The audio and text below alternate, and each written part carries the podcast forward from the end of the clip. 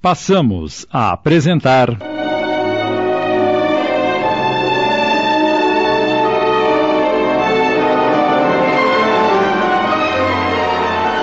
Amor, Infinito Amor. Obra ditada pelo Espírito Elisa, psicografada por Graça Leão, adaptação de Sidney Carbone.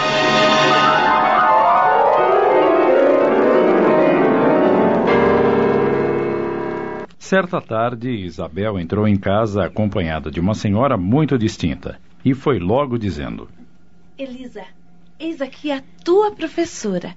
De agora em diante, Dona Joaquina será responsável pela tua alfabetização. Dona Joaquina era uma senhora grisalha, inteligente, irradiava muita simpatia e tranquilidade. Logo afeiçoei-me a ela Iniciei minhas lições com todo o entusiasmo.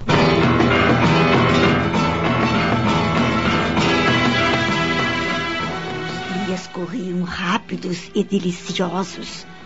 Em cada um deles se me abria um novo mundo. Dona Joaquina dizia que gostava de ensinar-me porque, pela grande vontade de aprender, eu assimilava rapidamente tudo que lecionava e, além das letras, ensinava-me a falar, a portar-me diante das pessoas, enfim, foi mais um anjo que Deus colocou no meu caminho. Os meses continuavam passando.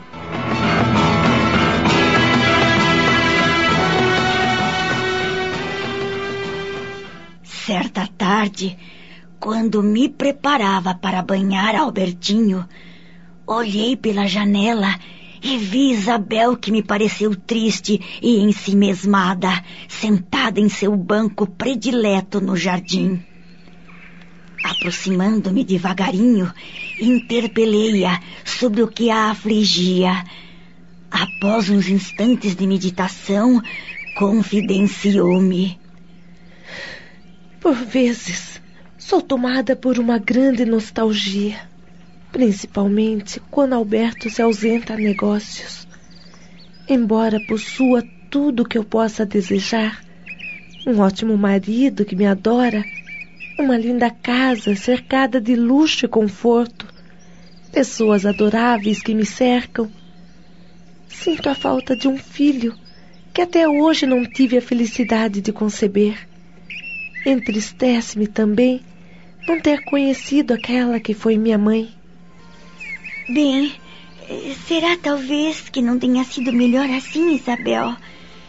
Eu que tenho meus pais com tão poucos recursos que, ante a perspectiva de acrescentarem mais uma boca para sustentar, viram-se na contingência de me excluírem da família. Para hoje, nem mais saber deles. Você quase não fala dos seus pais, Elisa. Gostaria de saber um pouco sobre eles. Se quiser contar, é evidente. Aí pus-me a relatar todo o drama vivido por mim, até me encontrar naquele bendito hospital em que fui recolhida por caridade.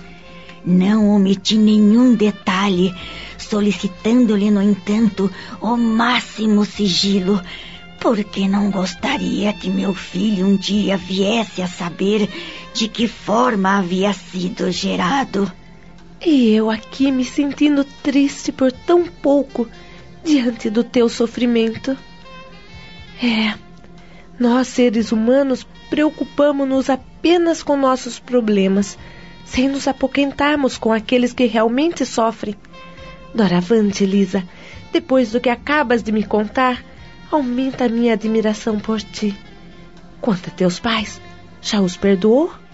Não, Isabel. Eu não precisei perdoá-los, pois os compreendi. A culpa, se isso é um agravo, foi da situação miserável em que vivíamos.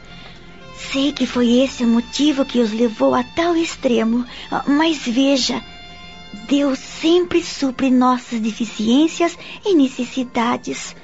Meu filho e eu encontramos em ti e Alberto os providenciais substitutos de meus pais.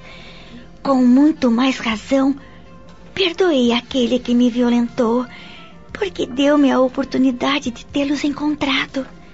Se todo este drama não tivesse acontecido, só Deus sabe o que seria de minha vida.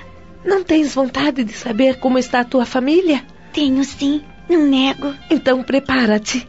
Se quiseres, amanhã poderemos procurá-los. Se os encontrarmos, talvez se possa fazer algo que amenize a situação deles. Ah, Isabel, Isabel. Cada dia que passa eu admiro mais. Nem sei como te agradecer. Mas eu sei. Continue me confiando tua amizade e afeto. É o melhor de todos os agradecimentos, querida. Me dá um abraço. Ai. Agora me deixe continuar a leitura, sim. Vá ver como está o nosso pequeno Albertinho.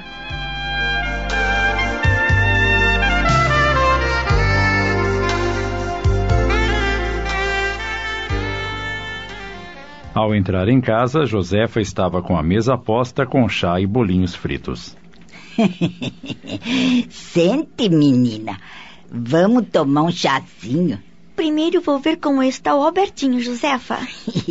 tá dormindo como um anjinho. Acabei de dar uma espiadinha nele. então aceito o convite. Teu chá e teus bolinhos me fascinam. Enquanto tomamos chá, batemos um papinho. Sentamos-nos e Josefa passou a falar-me detalhes da vida de Alberto que até então eu desconhecia. O menino Alberto é um grande proprietário de várias plantações de café e tem até um escritório na Europa pelo qual vende seus produtos. É por isso que ele viaja muito. E a Boa Negra contou-lhe que sua presença no exterior de vez em quando tornava-se imprescindível. Estando em São Paulo, regressava à casa invariavelmente ao sol sumir.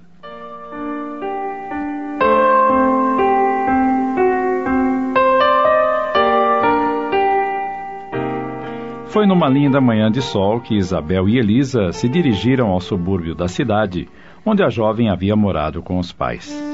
Passaram pelo terreno abandonado em que seu drama iniciou e ela mostrou-lhe o poço onde ia buscar água. Nosso barraco encontrava-se abandonado.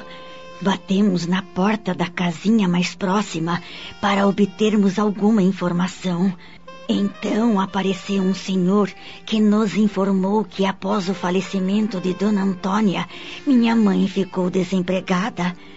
A fábrica onde meu pai trabalhava fechou e seu proprietário adquiriu uma fazenda de café no interior, para onde transferiu os operários que quiseram segui-lo, incluindo meu pai e a família.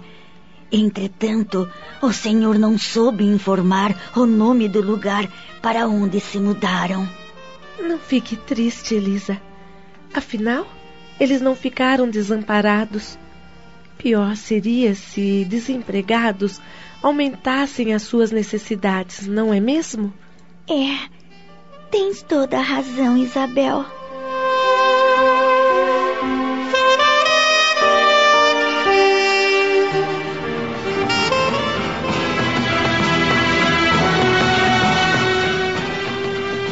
Os dias e os meses se sucediam céleres.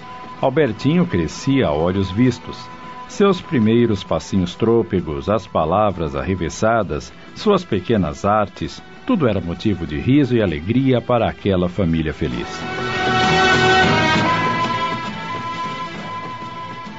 De uma das voltas de suas viagens, Alberto trouxe de presente ao afilhado uma coleção de soldadinhos de chumbo. Era a animação do menino. Aprendeu a alinhá-los em filas de combate e a comandá-los conversava e se divertia sobremaneira com eles. Por vezes, ao sentarem-se à mesa para o café da manhã, perguntavam se o garoto havia sonhado. E ele, voz débil, quase incompreensível, dizia: Sonhei com o soldadinho.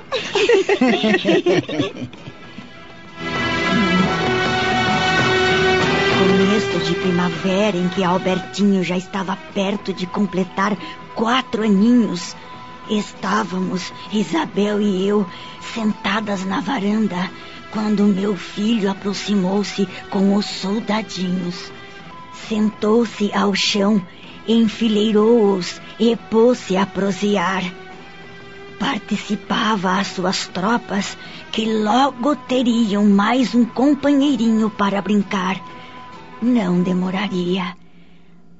Ao notarmos o que Albertinho falava ao seu batalhão, tomei-o ao colo e pedi que repetisse o que conversara com seus comandados.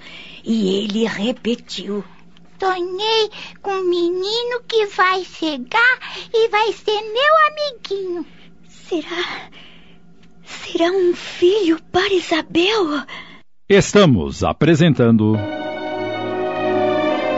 Amor, Infinito Amor. Voltamos a apresentar.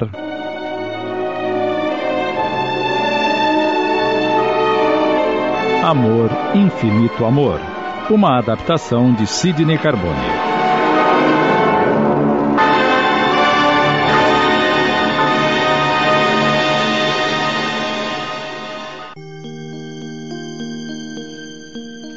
Fiquei tensa e ao mesmo tempo feliz com essa possibilidade. Ao virar-me para Isabel, notei que estava com os olhos rasos d'água. Isabel está chorando.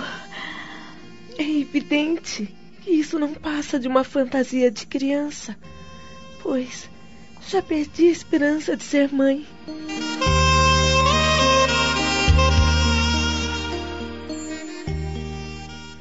Os dias foram se passando. Num deles, Elisa percebeu que Isabel vinha demonstrando certo grau de nervosismo e alguma preocupação. O que está acontecendo? Nem eu mesma sei te dizer, Elisa. Talvez seja mudança de tempo. O outono está se aproximando mais cedo este ano. Roberto já está viajando há quase um mês e não regressa. Tudo isso deve estar mexendo comigo.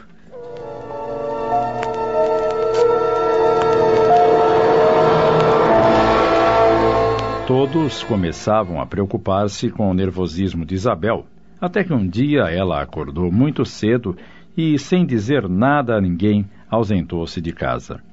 Não era seu costume sair sozinha e muito menos tão cedo. Passadas algumas horas de expectativa, eis que regressa ela toda eufórica, chorando de alegria. Fui consultar um médico. Ele confirmou o que eu já vinha suspeitando há dias. Estou grávida de quatro semanas. Meu Deus! Isso é maravilhoso, Isabel! Louvado seja nosso Senhor Jesus Cristo! Ele atendeu as minhas preces. Estou grávida! Grávida! Eu vou ter um filho! É muita felicidade! É um presente sublime que estou recebendo das mãos do nosso pai. Não há dúvidas, querida. Entende agora aquele sonho que o Albertinho contou-nos, Elisa? Ele se confirmou. Vou ter um menino. Um menino para brincar com ele.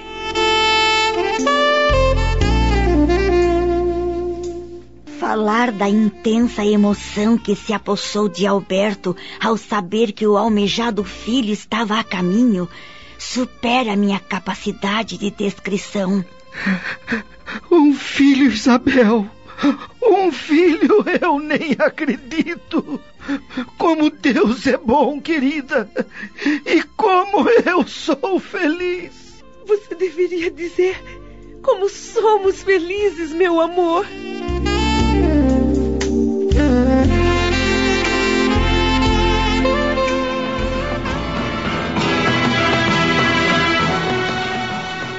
Os meses que se seguiram foram de alegria e muitos cuidados para com a futura mãezinha. Alberto suspendeu suas viagens por algum tempo a fim de cuidar da esposa e preparar-se para ser pai, como dizia. Josefa era toda sorriso, estava no auge da felicidade e não cansava de repetir: Deus ouviu minhas preces, até que enfim vou poder embalar no meu colo o fruto do amor do meu menino Alberto e da minha querida Isabel. Como poderia imaginar, Josefa, que com 32 anos vou ter o meu primeiro filho. Quando minhas esperanças já haviam fenecido, eis que ele chega para encher de alegria esta casa.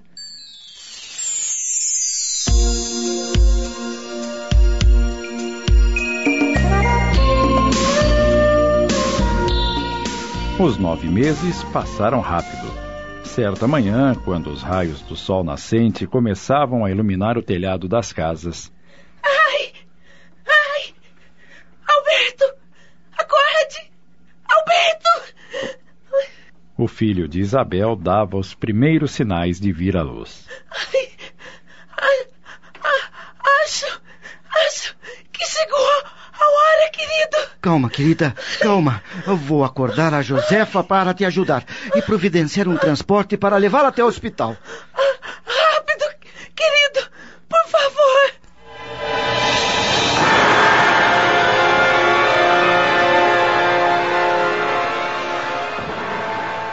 Algumas horas depois, as irmãs parteiras do hospital recebiam nos braços o filho de Isabel, um lindo menino, forte e saudável. Veja, Isabel, veja como é lindo teu filho. Coloque-o aqui, no meu peito, irmã Atília. Pronto, querida. Filho, meu tesouro, eu te amo muito, muito. Acabamos de apresentar. Amor, Infinito Amor. Obra ditada pelo Espírito Elisa, psicografada por Graça Leão em 20 capítulos. Adaptação de Sidney Carbone.